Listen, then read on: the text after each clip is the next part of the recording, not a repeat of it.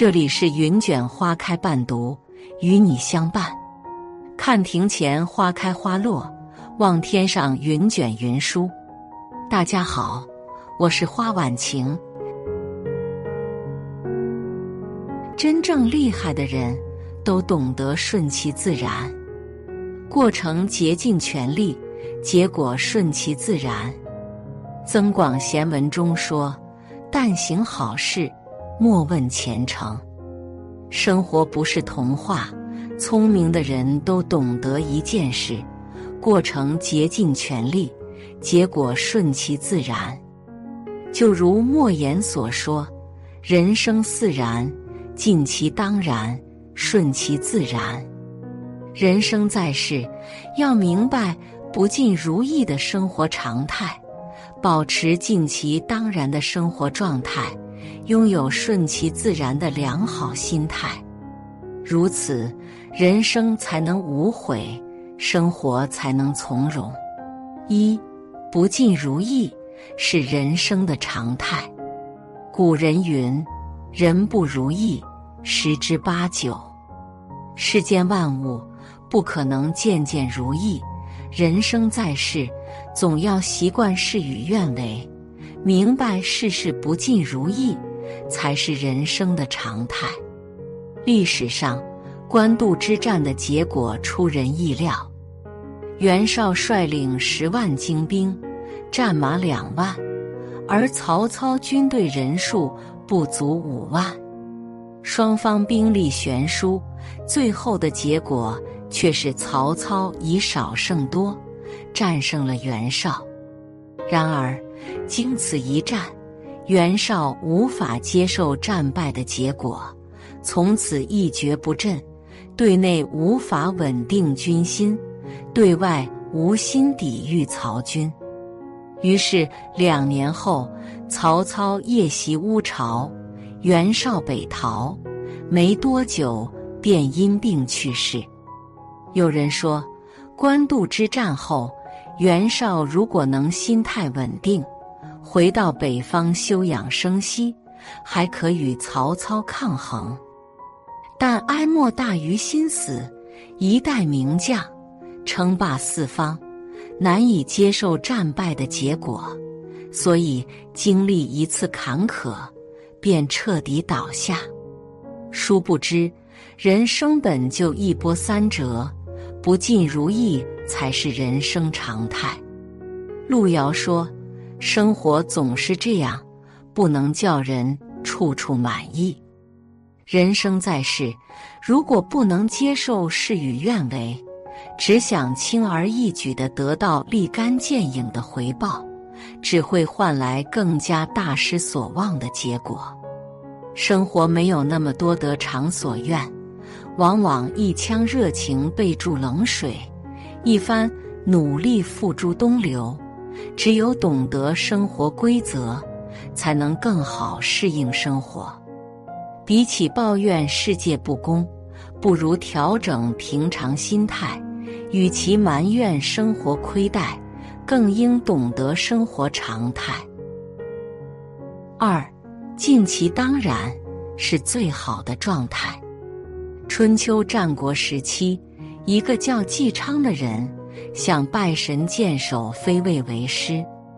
飞卫说：“学射箭，首先要学眼力，要能盯住某物不眨眼。”纪昌回家后，目不转睛地盯着织布机的锥刺，坚持两年后，即使有东西挨着睫毛，他也毫不眨眼。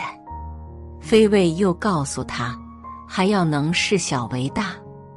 纪昌回去后，抓了一只狮子，每天注视它。三年后，纪昌眼中的狮子像车轮一样大。纪昌对准狮子，一箭射中狮子中心。飞卫听后说：“你已经学会射箭了。”外人总会用结果衡量行为的功过。但只有自己才能体会到过程所带来的潜移默化的影响。看似纪昌花了五年的时间，做了与射箭毫不相关的事，但正是这五年竭尽全力的练习，才成全了他的理想。《战国策》中同样记载了一个学剑的故事：楚国养由基有百步穿杨的美名，有人慕名而来，想拜师学艺。于是养由基让他盯着针眼，还给他一块石头，练习臂力。那人不解：“我是来学射箭的，这些有什么用？”养由基回答：“我再教你射箭的精髓。”坚持了几天，那人觉得自己箭术没有明显变化，便不愿练习，最终不了了之。什么也没学成。劝学中说：“不积跬步，无以至千里。”凡是心浮气躁、急功近利的人，在付出一点后，便急着看到结果，结果只会半途而废，最后一事无成。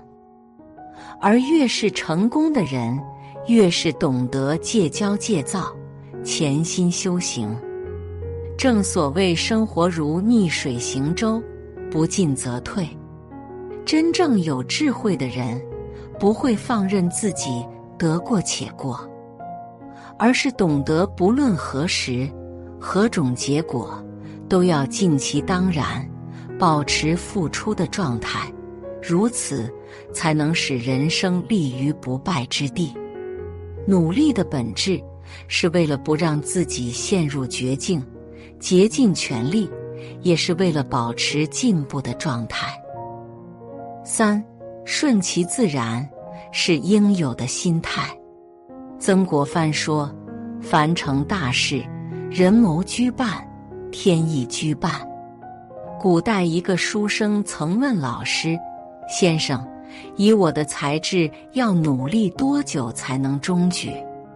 老师说：“三年。”那人又问：“如果每日鸡鸣前就起床，狗吠后才就寝，加倍努力的读书呢？”老师说：“十年。”那人不解，又问：“如果不眠不休，夜以继日的读书，需要多久呢？”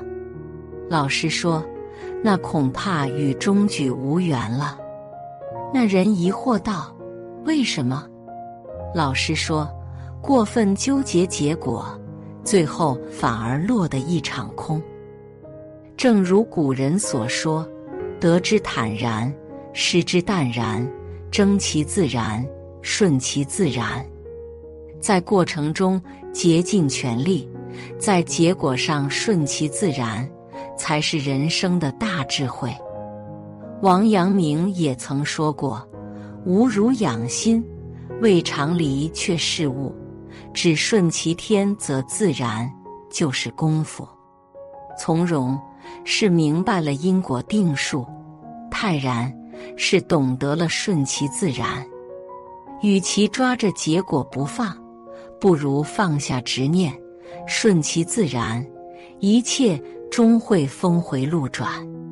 庄子曰：“应尽便须尽，无需多负虑。”万事自有安排，生活不易。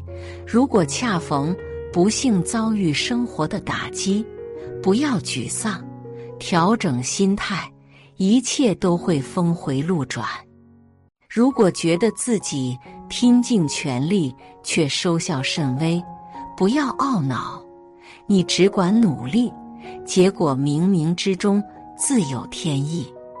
人生苦短。世事无常，看清人生常态，适应世界，保持努力状态，不负自己，拥有从容心态，不惧打击。只有把握好人生三态，落子无悔，问心无愧，才能收获精彩又灿烂的人生。